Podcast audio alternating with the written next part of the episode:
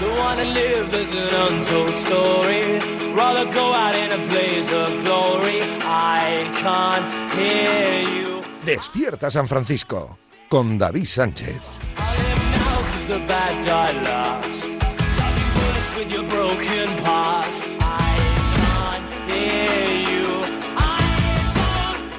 Como cada viernes, Maldini en la sintonía de Radiomarca. Julio, ¿qué tal? Muy buenas. Hola, ¿qué tal David? Muy buenas. En una semanita donde tenemos mucho que comentar y donde después del, del buen hacer del Madrid en las últimas jornadas ligueras, volvemos al rollito del balón de oro, Julio. Sí, volvemos al, con el tema de Benzema, ¿no? Sí, ya, sí. ya sabes que, bueno, yo eh, no, no me escondo, yo soy un benzemista declarado, incluso cuando peor estaba. Eso te iba a decir, de los pocos, ¿eh? De los pocos. Yo le he defendido a muerte siempre a Benzema porque creo que el talento tiene que, tiene que ser defendido. También te digo una cosa, ¿eh? Y, también eh, ha habido momentos en los que yo he dicho, a pesar de que Benzema me parece un jugador con un talento descomunal y con un potencial descomunal, ha habido momentos en su etapa en el Real Madrid en el que ha estado mal. Una cosa es decir que que sea buenísimo y otra cosa es que eh, es que esté siempre bien, porque Benzema había, había momentos en los que había que criticarle, yo le he criticado, pero es un futbolista, yo creo ahora mismo, y lo, mira, lo ponía viendo el partido del Real Madrid con el Mallorca, que no hizo su mejor partido ni mucho menos, pero otra vez, dos pases de gol, gol, dos goles, tal.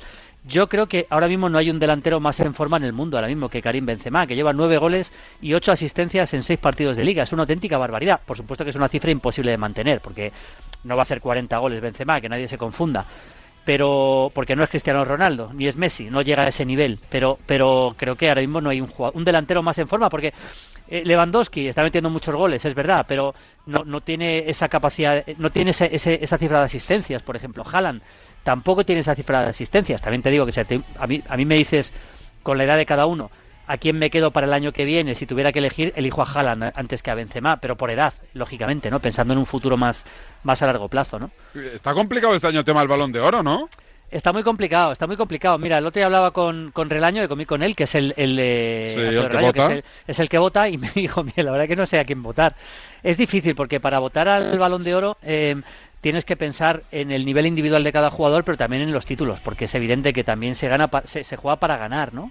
Y aunque esto es un juego colectivo, al final el que gana títulos, entonces dices, Messi, yo creo que Messi no, yo sinceramente, o sea, Messi no, porque, porque a mí me parece el mejor jugador del mundo, pero Messi es verdad que ha ganado la Copa América, pero con el Barça pues no ha hecho gran cosa este año, bueno, sí, en- en na- prácticamente nada, y en el Paris Saint Germain de momento prácticamente no, no ha empezado a, a, jugar al, al nivel que esperamos, así que Messi es complicado. Eh, por títulos, Jorginho se puede hablar, ¿no? que ha ganado la, Eurocopa y la, y la Champions pero es- está muy difícil. Cristiano Ronaldo, bueno, pues yo creo que salvo que, que haga auténticas barbaridades que las está haciendo en el Manchester United en este en estos meses que le quedan, pues tampoco, porque con la Juve en la Champions fue un desastre y, y la Eurocopa pues pues también fue un desastre, porque no vamos a engañar. Con lo cual yo creo que eh, digo desde el punto de vista colectivo eh, del equipo. Así que está muy difícil, muy difícil. Yo si tuviera que votar ahora mismo no sabría quién votar. Deberíamos de empezar a acostumbrarnos a aquello de que la gane un, un defensa, un lateral. Sí. No, parece que si no tienes gol y no, no eres de la parte ofensiva del equipo, no puedes ganarlo. Claro, bueno, porque al final es un, eh, como es un trofeo que se vota entre mucha gente, entre muchos corresponsales, al final los delanteros eh, y los centrocampistas ofensivos, como por ejemplo Luka Modric, que la ganó hace poco, son los que más te llenan la vista. Es así. Pero al final el fútbol es un deporte colectivo, vuelvo a insistir, y, hay partidos en los que es más importante Casemiro que Luka Modric. Y ya sé que lo que estoy diciendo puede sonar extraño, pero hay partidos en los que sí, cuando el rival te domina y, y estás atrás y, y- tienes, que, tienes que sobrevivir en un partido, pues es más importante Casemiro que Luka Modric. Lógicamente yo me quedo con Luka Modric como jugador antes que con, Casemiro como aficionado al fútbol. Pero bueno, para que se entienda, es verdad que Matías Sammer ganó una- un balón de oro, eh, pero lo normal es que lo gane un delantero o un centrocampista ofensivo, sí. Oye, te quería preguntar, Julio, por el Paris Saint Germain, ¿no? Bastantes dudas en este arranque de temporada, eh, sobre todo con Messi, ¿no? Porque la liga francesa se supone que la ganarán incluso si no la quieren ganar. Bueno, de momento han ganado todos los partidos. Y es verdad que el último partido ante el Metz no he tenido tiempo de verlo todavía, así que no quiero hablar mucho de ese partido, pero sí que es verdad que ganaron en el, tiempo de descuento con un gol de Agraf. También es verdad, yo he visto todos menos el último partido ante el Metz y es verdad que el Paris Saint Germain está teniendo problemas para adaptar a las estrellas. Ha habido un par de partidos en los que han jugado los tres. Cuando digo los tres digo Messi, Mbappé, Neymar, lógicamente, luego hay muchos más alrededor, pero esos tres jugaron en Brujas, el equipo no ganó y no jugó bien. Pudo ganar, pero, pero no jugó bien realmente. Y luego jugaron los tres contra el Olympique de Lyon. Cuando el equipo acabó ganando 2-1 es cuando Messi ya no estaba. Porque lo que hizo aquel día Pochettino, que me parece muy interesante, es verdad que vimos aquella imagen de, de Leo Messi casi estupefacto, ¿no? Eh, casi como pidiendo explicaciones, ¿no? Y los del banquillo, una cara de extrañeza por cambiar a Messi cuando el partido estaba empate a uno, porque una cosa es cambiarle con 3-0 ganando, pero no, no, no fue un... Y, y, jugó, y salió por Ajraf, y Ajraf acabó jugando de extremo, de extremo derecha, por delante de Kerer. Es decir, que muchas veces eh, no por tener los mejores jugadores en ataque eh, tienes un equilibrio mayor en ataque y es lo que buscó más equilibrio en ataque con llegar mucho más por las dos bandas y, al final le funcionó con, con llegando con, con Agraf y al final el que acabó marcando fue Icardi, que es, que es el delantero que se quedaba fuera, ¿no? Con lo cual yo creo que al final eh, el Paris Saint Germain no, no termina de, de, de ensamblar ese juego maravilloso para que los tres de arriba luzcan al máximo nivel. De hecho, el que más me está gustando es Neymar, que hace un mes era el que menos me gustaba de los tres, ¿no? Pero bueno, no, no está, todavía no conocemos la, el potencial real del Paris Saint Germain. Eh, eh, si te ponen a peso las dos plantillas, ¿tú con cuál te quedas para competir una temporada natural? ¿Con la del City o con la del Paris Saint Germain? Oh, esa es una gran pregunta, David. Sabes hacer preguntas difíciles. eh... Está claro que si es por nombres, no, mejor la del PSG. Me, me, quedo con la del PSG, sí, me quedo con la del PSG. Es mejor, al final, ¿no? Sí, porque al final el París, el, el, Manchester City lo que tiene es un entrenador mejor, que para mí es el mejor que Guardiola, con lo cual, bueno, tiene un control de juego total, pero por ejemplo, el otro día con el partido que empató con el Southampton, tiró una vez entre los tres palos, eso no se lo puede permitir un equipo así. Mucho control, pero le falta un delantero rematado, un delantero goleador le falta al Manchester City, al final esto se gana con goles. Eh, yo creo que si analizamos la plantilla global, seguramente defensivamente sea mejor la de la del City, no, seguro que es mejor la del City, con, como nivel de los defensas, pero es que Mbappé, Neymar y Messi es que eso marca la diferencia, más luego lo que tienes con Berratti, con Di María, con Icardi, eh, yo creo que la del Paris Saint Germain. Si a mí me parece el gran candidato a la Champions por nivel de la plantilla es el Paris Saint Germain, es el equipo a batir, ¿no? Eh, nos llega mucho mensaje, Julio, que te preguntemos por Camavinga, si te ha sorprendido o tú que ya lo conocías te esperabas el rendimiento de este chaval tan rápido en el Real Madrid. No me ha sorprendido nada. Eh, es más, creo que todavía no hemos visto ni el, el, el, potencial máximo de Camavinga y eso que ha estado bien en, en, lo que ha jugado, que el otro día fue titular ya contra el Mallorca y en el tramo de partido que ha jugado más. No me sorprende nada. Eh, este hablamos de un jugador fenómeno. Creo que ha sido 30 millones en lo que ha pagado el Madrid. Sí. ¿no? Pues hablamos del chollo del siglo, la verdad. 30 millones por este jugador. El Madrid, yo no sé cómo lo ha hecho, pero eh, ha sacado el conejo de la chistera, sinceramente. O sea, es un, eh, hay que aplaudir al, al, que haya hecho esa operación, porque creo que hablamos de uno de los mejores centrocampistas para el futuro del fútbol mundial. No, no tengo duda. Es un jugador que que primero abarca mucho campo, abarca mucho campo con sentido, es decir, no corre como, como se suele decir, como un pollo sin cabeza, ¿no? que eso es algo que, que se habla mucho en el fútbol, eh, corre siempre con sentido, es un jugador que, por supuesto, de la edad ya ni hablemos, o sea, el futuro que tiene, ¿no? Eh, y luego tiene, tiene último pase, tiene desplazamiento en largo, eh, es un jugador que recupera, eh, contra el Mallorca suplió a Casemiro, es decir, que no creo que sea su mejor posición, pero sí que es un futbolista que te puede rendir más o menos, digamos que ante rivales asequibles, es decir, yo no veo a Camavinga jugando un partido de Champions contra el Manchester City de medio centro, no lo veo. Ahí jugará Casemiro seguro, pero pero para partidos que los hay, que el Madrid son partidos bastante asequibles, pues eh, ahí Casemiro no tiene por qué jugar esos partidos y lo va a jugar Camavinga. Y luego su posición natural es para dar descanso o a Modric o a Tony Cross, que es lo que ha hecho más de una vez, y eso también lo va a hacer. Me parece un jugador fabuloso en, en todo, la verdad. Dicen que te preguntemos por Falcao, si te ha sorprendido la vuelta de, del Tigre ya con una edad avanzada y con, con ese olfato intacto de gol. Bueno, me ha sorprendido, a ver, con todos los respetos para el Rayo Vallecano, que es maravilloso que vuelva a la Liga Española, a un primera división como el Rayo, que está jugando muy bien, por cierto, me ha sorprendido, digamos, que no haya ido Falcao a un equipo, digamos, un poco más para luchar por los títulos, para que se entienda un poco, ¿no? Para, para ser amable con, el Rayo, como lo merece, por supuesto. Pero eh, él venía ya de, Turquía, que, por supuesto que en Turquía sí pelea por los títulos locales, por supuesto, con el Galatasaray, pero me parece, me parece un delantero que todavía tiene mucho recorrido, porque, porque tiene gol, y al final el gol es el instinto y el olfato. El gol que marcó el otro día en San Mamés, cazando ese cabezazo, jugando tres minutos, es un jugador que, que tiene instinto goleador y yo creo que va a rendir muy bien. Tampoco se le puede esperar eh, un rendimiento sostenido jugando 90 minutos cada partido, porque eso no te lo va a dar. Pero yo creo que si, si sabe, sabe ponerle cuando hay que ponerle y, dosificarle, creo que es un jugador muy importante. Sí. ¿Cómo se equivocó con esa marcha a Mónaco, eh, hombre, su director de banco te dirá lo contrario, pero, sí. pero futbolísticamente hablando, ¿no tiene la sensación de que se apagó a raíz de su salida al Atleti? Sí, se apagó, se apagó, sí, un poquito. Es verdad que, bueno, el Mónaco es, un equipo que ha tenido también, en, digamos, grandes plantillas, ¿eh? y, que, y, que, peleaba por los títulos, incluso en Champions. Eso no lo olvidemos, pero, pero sí que se apagó un poquito. Pero bueno, también, también estuvo fuera de la selección colombiana, tuvo alguna lesión, o sea, se han ido, digamos, se han ido dando una serie de condicionantes con los cuales eh, al final, bueno, de todas formas, las primeras tres temporadas en el Mónaco marcó muchos goles y rindió bastante bien, no lo olvidemos. Luego ya sí que digamos que la última temporada en el Mónaco, ya cuando se marcha el Galatasaray, es donde ya pega el, eh, pega el bajón. Pero bueno, ha vuelto a una de las grandes ligas y yo creo que eh, hay que estar de enhorabuena porque hay que reconocer que la Liga Española ha perdido muchos nombres, ¿no? Se ha ido Messi, se fue Neymar, se fue Mbappé, se, han, ido, perdón, no ha llegado Mbappé, casi se puede decir que se fue porque casi estuvo, mm. ¿no? O eso parecía, pero, pero nombres, nombres que le den glamour a la Liga Española tiene, tiene que recibir la Liga y uno de ellos es Falcao. Otro colombiano es James, para, que se ha confirmado esta semana que se marcha a Qatar. Eh, ¿Para ti mucho talento desaprovechado en esa zurda o no? Sin ninguna duda, a mí, a mí me da mucha rabia. A mí me da mucha rabia. Cuando veo jugadores que son potencialmente maravillosos como James, James cuando viene al Real Madrid, eh, a mí me parece eh, un jugador... Fue mundial descomunal. Bueno, pero hizo un mundial descomunal y además es un jugador que, que, lo tiene todo, porque o lo tenía todo. Tiene una zurda fantástica, tiene potencia, tiene disparo, tiene cambio de ritmo, tiene desplazamiento en largo. Yo, mira, muchas veces cuando llegó le comparaba con Isco, cuando Isco estaba en el, en el mejor momento de su carrera. Y a mí me parece que potencialmente, como jugador, es mejor James que Isco. Pero otra cosa, tampoco Isco, la verdad que está aprovechando al 100% su potencial, eso también hay que decirlo, pero, pero el caso de James me da mucha rabia. Yo recuerdo que hice un partido en Cádiz, un partido recordadísimo, que fue el, famoso partido de Cherisev. Sí. Eh, eso ya, con eso ya todo el mundo sabe de lo que estoy hablando, ¿no? Aquel día jugó y yo estaba en el estadio comentando para Movistar aquel partido y es que se le veía, como estaba tan mal físicamente, estaba fuera de las jugadas permanentemente, porque cuando en el fútbol de élite, si tú estás mal físicamente, no llegas a las jugadas, estás fuera de las jugadas, porque no llegas a la posición en la que tienes que estar en cada jugada.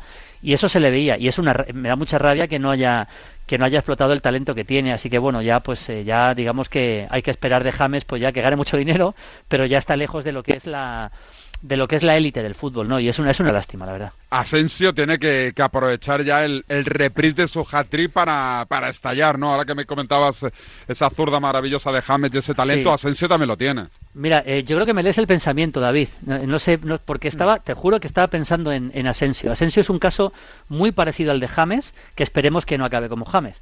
Asensio tiene una, un potencial futbolístico espectacular sea, si tú analizas, eh, eh, eh, también me parece, yo no tengo nada contra Isco, por supuesto, pero lo digo porque le estoy poniendo ahora en el ejemplo, también me parece mejor que Isco. ¿Por qué? Porque creo que tiene muchas más, muchas más, muchos más registros futbolísticos. O sea, Asensio tiene disparo, tiene, tiene, tiene cambio de ritmo, tiene desplazamiento en largo, te puede jugar en varias posiciones.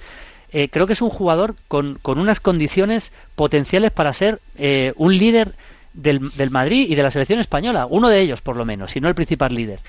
Y por eso me da mucha rabia que yo creo que, que no ha terminado de dar el paso adelante eh, que, que, mereció dar. Es verdad que tuvo una lesión que estuvo un año sin jugar, ¿eh? eso no me olvido, pero, pero creo que ese paso adelante, a ver si por fin lo da, a ver si Ancelotti es capaz de convencerle a él de que tiene capacidad para ser titular en el Real Madrid.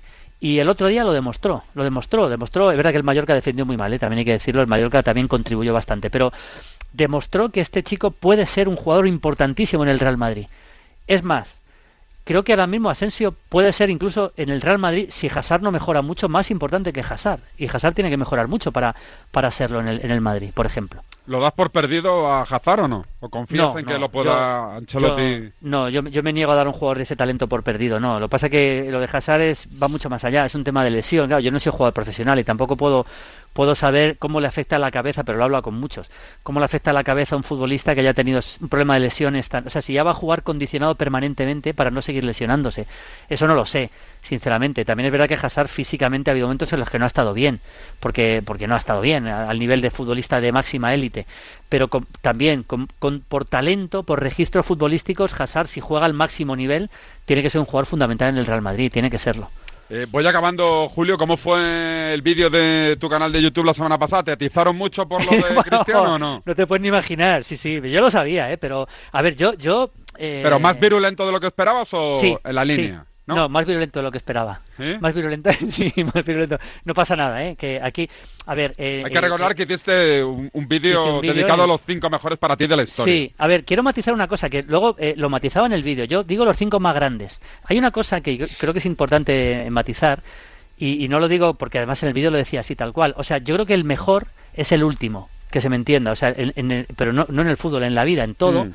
En todo. O sea, eh, por ejemplo, un técnico de, de radiomarca, fíjate lo que voy a decir, un técnico Sí. de radiomarca, o sea, el que Sí, nos sí. maneja las.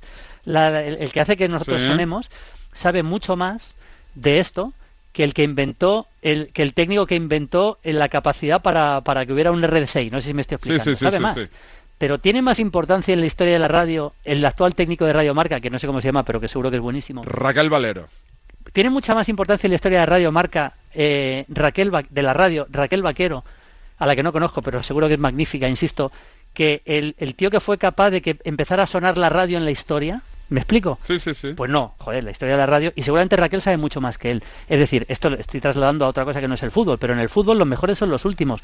Y, y- y- y tú, pones a- tú coges a Cristiano Ronaldo de la, de la camiseta y le trasplantas con una máquina del tiempo en el año 50 y es que es un extraterrestre. O sea, es que no puede ni jugar. Es que cada vez que coja la pelota mete gol. O sea, conceptualmente es mejor Cristiano Ronaldo que Di Stéfano, que Pelé, eh, seguro, que Cruyff, seguro, que Maradona ya tengo dudas, ¿eh? porque ya estamos hablando de una época mucho más moderna.